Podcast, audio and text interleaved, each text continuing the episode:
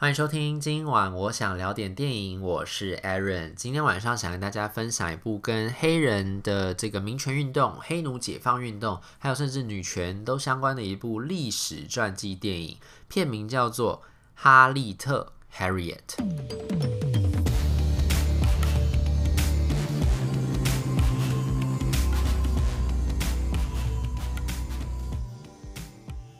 其实我前几年就有听过《Harriet》这部电影啦，因为他在去年的九十二届的奥斯卡金像奖，其实也有入围最佳女主角，然后还有入围最佳原创歌曲等等的这个奖项，所以其实那个时候是有在媒体上面听到一些这个片电影的消息，只是因为那个时候在台湾没有上院线，可能一方面是因为它毕竟是跟美国历史相关的这个题材，台湾的观众比较不熟悉，然后另一方面呢，就是因为它是跟黑人有关的这个题材，黑人题材在台湾的市场本来就比较小，所以可能片商就没有。预计要打算引进这个片子这样子，所以呢，那个时候在台湾的观众在大荧幕上没有看到这个片子的，但是现在呢，在串流上面是已经可以看到这部 Harriet 了，所以有兴趣的话就可以在串流上面找来看。那因为我自己本身其实对 Harriet 这个人也不是到太了解，是我前一阵子是有听到他的新闻啦，因为在。二零一四年的时候，这个 Harriet 她是真实存在的一位这个黑人女性，在美国的南北战争之前，她本来是一个女的黑奴，就后来她自己顺利的挣脱奴隶的枷锁，变成一个自由人之后，她又回去解放他的黑人同胞，然后他们透过一个叫做地下铁路，它其实不是真的铁路，只是说从南方美国南方，因为那时候在南北战争之前，不是等于算是北方都比较多是自由州，然后南方比较多是蓄奴州，所以就是。从南方到北方之间，其实有很多条这个所谓的秘密的通道，就是有各种各样的，不管是水路或者陆路，就是有很多的这种路线可以通到北方的自由州，甚至从南方一路可以通通通通到加拿大。他们就统称把这些奴隶逃亡的这个路线，就是黑人奴隶逃亡的路线，都叫做地下铁路。这就是 Harriet Tubman 的这位女性呢，她后来挣脱了这个奴隶的枷锁，变成了一个自由人之后，她又还是从北方跑回去南方去帮助她这些同胞透过地下铁路呢，就是一路逃到北方的自由州，然后争取自己的自由。所以她其实本身算是一个非常非常具有代表性跟象征意义的一位黑人的这个废除黑奴制度的这个运动者。然后他不只是黑人，又是一位女性，所以更加受到大家的敬仰跟大家的纪念这样子。所以在前一阵子呢，在二零一四年那个时候呢，就是有听到个新闻，就是说有一个小女孩，那个时候就写信去给总统，美国总统，那个时候还是奥巴马嘛，她就写信去白宫。去，他就问说，为什么我们的那个钞票上面印的那些伟人全部都是男的，然后都是白人？所以他就觉得说，应该要有。更多元的这些美国的伟人去反映他们的历史、跟他们的政治、跟他们的文化、他们的种族现象，都应该有更多的呈现在国家的法定货币上面。尤其是现在这个年代，应该要更注意这样子的政治正确的一个风潮，这样子。所以后来呢，好像就是奥巴马那时候就答应，就说好他们会选，因为这个后来这个请愿就是得到很多人的响应，这样他们就是他们就选择，最后就选择就是说让 Harriet Tubman 的这位女性呢，变成他们二十元面额钞票上面的这个呃头像人。人头这样子，可是拖到一直拖到现在，你看现在已经二零二一年了嘛，我们都还没有看到这这份这个钞票出来嘛，所以前一阵都还有这个媒体在问。当然你说中间因为是这个川普执政，绝对不可能做这件事情，也是情有可原。但是因为后来这个从等于是二零一四年到一六年，然后再加上拜登现在已经上任就超过半年了嘛，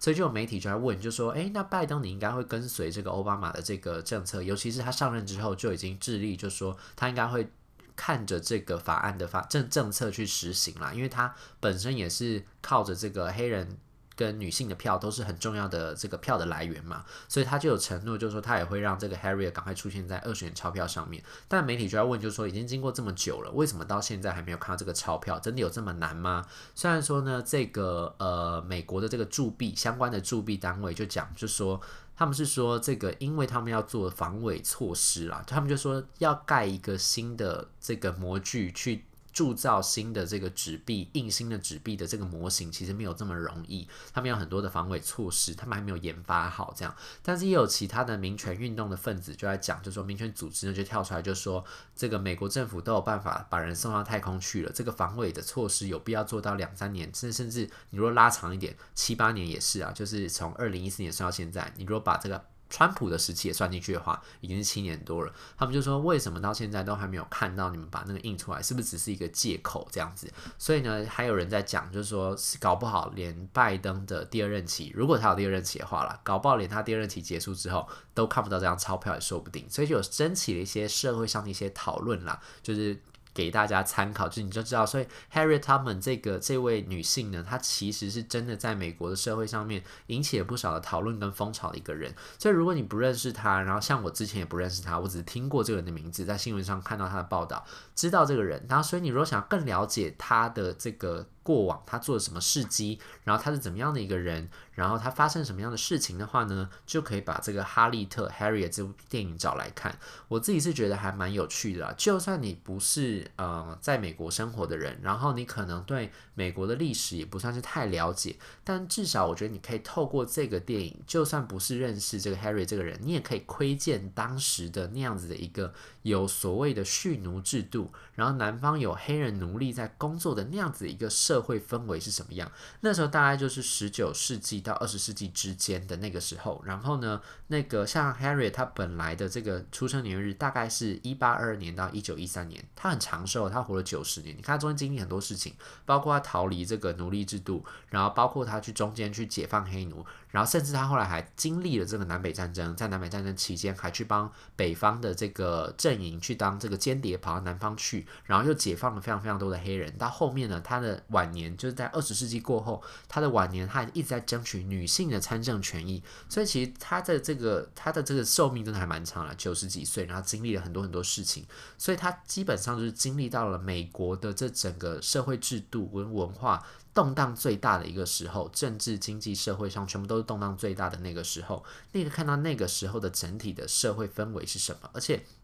我觉得这个片子很有呃很精致的地方，应该是说它其实有把当时的所有不同的社会上的面相都呈现出来，就是包括黑人，就你不要想说黑人全部都是被压迫的人，所以他们应该是会互相都很可怜。其实，在当时那个整个社会环境之下，有人是黑奴。有人是有的黑人是自由人，所以他们在自由州是生活，他们的生活跟南方的那些出生世世代代都是奴隶的黑人相比，一定是不一样的嘛。然后包括在南方的这个蓄奴州里面，其实有一些是自由人，自由人的黑人，就是他们虽然是黑人没有错，但他们并不属于任何的奴隶主，然后他们有自己的文件可以证明他们是自由自在的这样子一个独立的自由人。这样有些黑人的自由人甚至会变成去帮助这些白人的奴隶主去把这些逃跑的黑。黑奴，或者是帮他们去贩卖黑奴，这样子的角色都有，所以就算他是黑人，他可能也会欺负他的同胞。在这个电影里面，他都要把这些。就算是同一个人种，有不同样的情绪、不一样的心情，然后包括白人也一样，也不是所有白人都是白人的奴隶主，有些白人就是世世代代，他其实是没有什么太多的想法。比如说像片电子电影里面那个一直在追着这个 Harriet 不想放的他的本来的这个少爷，他们家本来是老爷嘛，老爷死了之后变少爷接管，少爷就变奴隶主，就是 Joe Owen 演的，就是那个 tatay 的男友，就是比利林恩的那个比利林恩，然后 tatay 的应该是未婚夫了吧？他在这个里面就演一个很坏的一个白人的奴隶主，可是其实像他，也就是一个很，他他其实是一个算是一个没有什么太多脑袋的一个角色啦。他其实就是只是世世代代的接受他的。呃，祖先他的爸妈就跟他讲，就说白人就是应该拥有黑人，这些黑人就是他的财产。然后他其实对于 Harriet 这个角色，他其实对他是有一种又爱又恨的复杂的情绪的。他其实应该是喜欢 Harriet 这个呃黑人奴隶的，可是他不知道怎么表达。然后同时又因为他们之间的这个性别、种族，然后还有阶级上面的这些。根深蒂固的这样子一个顾虑跟障碍，所以其实变成他是一个很扭曲、很变态的一种渴望。他会希望可以有 Harriet 这个人陪在他的身边，但他又不愿意放，是一种很变态那种爱，然后由爱生恨的那种虐待跟迫害。所以其实这是一个很复杂的一种情绪，它全部在这个电影里面其实都有讲出来。所以我觉得它不光只是一个历史传记电影，它有确实把当时时代里面的那个氛围，里面每个人不一样的想法、不同的角色、不。不同的身份，他们经历的一些挣扎是什么？然后包括在这个 Harriet 这个角色，他回到南方去拯救他自己的兄弟姐妹的那个时候呢，他甚至有些兄弟姐妹是不愿意逃的。他们也跟他们讲，他就跟他他的，比如说像他妹妹，那个时候还留在那个家庭里面继续当那个帮佣，然后呢继续当等于算奴隶啦，因为他其实是没有薪水可以拿的，他就只是有一个地方可以住，然后但他就是等于是世世代代做苦役，然后甚至生下的小孩都会被农场的主人要挟啊，当做筹码这样，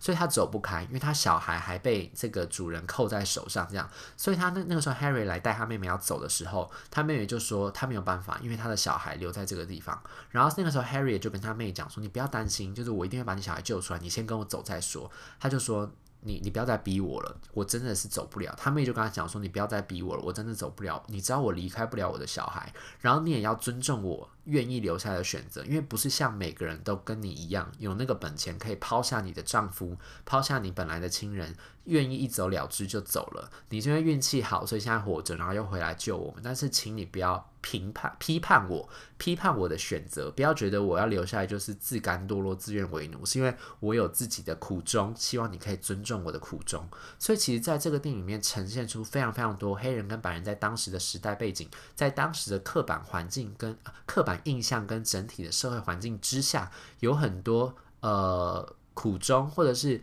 呃，不得已的这种选择，在这个电影里面其实都有呈现出来，所以我就觉得它算是一个很丰富的一个历史传记电影。虽然说呢，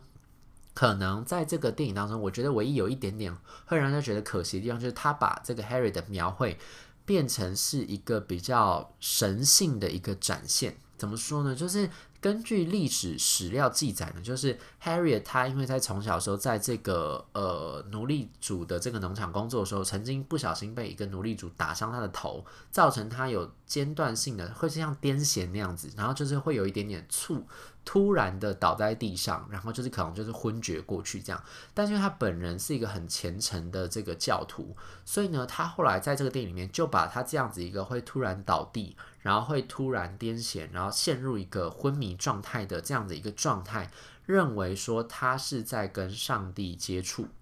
就是有一点像是那个圣女贞德的感觉，所以其实，在电影里面有很多很多的这个决策的那个时刻呢，他都是透过这样的方式，他就觉得说，比如说他们在逃跑，带着奴隶逃跑途中，前面就遇到有可能有奴隶主已经在前面等他们，要把他们抓回去，可他会突然倒在地上，然后就见到一些奇怪的异象，他觉得他看见未来，他觉得这个是上帝给他一个指示，他就会跟他讲，他就会。醒来之后，就会带着他这些跟着他这些人，就说我们不可以走前面，我们可能要走旁边的河啊，或什么的。然后在过河的时候，可能大家都会说你疯了吗？这根本没有桥，水又这么深。他但他就毅然决然走过去，他觉得这个是上帝给他的指示，他就毅然决然走进那个河里面。结果后来发现那个河根本只到脖子这边，就是他是等于是大家可以踩着那个。河的河床底部一路过了那个河，所以他就是用这样子一个比较有呃神圣性跟奇迹性的这个方式去解释说，Harriet 这个人之所以可以这么成功的带领他的这些奴隶们从南方逃到北方自由州，还有为什么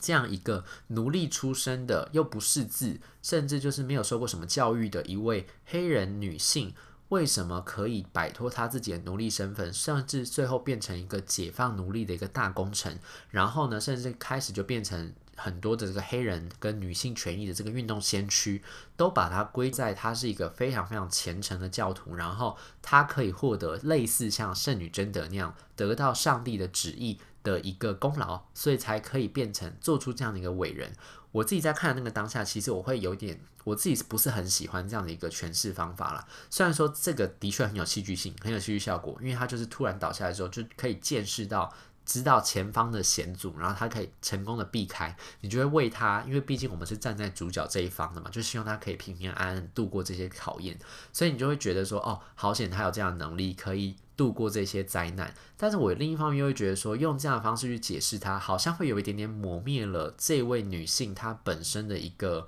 呃，聪明才华跟机智，因为根据我后来有去查那个史料，他就说，其实像 Harry 他这么，他可以这么厉害的这么多次进出，就从北方跑到南方去，又把一堆的这个黑人奴隶带到北方去，他其实本身是一个非常非常有头脑，然后甚至有一种军事化的行动的一个呃很厉害的一个战略的方式，就甚至。我看到有一个例子，就是说他那个时候去带着一群人的时候，他甚至还知道要带着两只鸡在身上，因为他知道随时如果有什么状况的时候，比如说他带那两只鸡的时候呢，那个时候就是有奴隶主出来抓人，结果呢，他他就赶快叫他的奴隶把那两只鸡放出去，就搞得好像他们在路上追那个鸡，他们不是逃跑哦，他们只在路上追那个鸡而已，所以那个经过奴隶主就觉得说，哦，这群奴隶并不是逃跑的奴隶，他就可能就是因为他们只是互相之间帮忙嘛，他也不知道到底谁是逃跑谁不是逃跑，他看到他们好像在做工，就是在抓鸡这样，他就决定说，哦，这些应该不是，他就顺利的躲过一劫，逃过一劫，然后甚至有时候，比如说他们往北方的这个火车，他们有时候也会坐火车，往北方火车遇到大规模的盘查，他会当机立断，就说好，那我们先坐车。不管，就是虽然南方很危险，坐车先回到南方，再想办法往北方去绕。然后他会用很军事化的手段，就是拿枪指着这些要跟他一起逃跑的人，威胁他们，就跟他们讲说：既然你们要踏上这个逃跑的道路，你们就好好的跟紧我的队伍，永远不准落队，然后听我的指示，因为我是你们的引路人，所以听我的指示就对了。所以他有很多他自己。有一套的这个办法，可以把这些人带到北方去，所以我觉得这个其实是应该要说是他本人的这种呃特质，跟他本人的这样子一个能力，造就了他这么不凡的一个伟业跟功绩。但是因为在电影里面，他会用透过一种我觉得比较像是一种神性的方式去解释他，我觉得就可惜了啦。但这个章部分当然就见仁见智，因为我本身并不是。呃，虔诚的教徒，所以我当然是对这种宗教性的描绘会觉得比较敏感一点点。那搞不好，如果你本身是比较相信这些宗教，然后你有自己的信仰，你相信冥冥之中可能有一种新的指引，就算不是这个基督宗教，你可能觉得自己是有一种得到一种启示跟指引，应该可以做到这样的事情的话，你可能就不会这么介意。那就是我自己小小的一点点牢骚啦。但是整体来说，我觉得这并不影响大家去观赏这部电影，然后也不影响你去理解 Harriet 这位伟人他到底做过什么事情，然后他为什么可以被大家流传这么久，然后被称颂这么久，说他是一个非常呃伟大的一位先驱。然后 Cynthia Rivo 在这个戏里面也是演出的非常非常的精彩。所以呢，如果大家有兴趣的话呢，不妨把这个电影找来看一下。以上就是今天想跟大家分享的这部《哈利特》。如果对这节节目内容有任何的意见，欢迎留言，或者是到 Instagram 搜寻电影伦森私讯小盒子，让我知道。今晚我想聊点电影，我们下次再见，拜拜。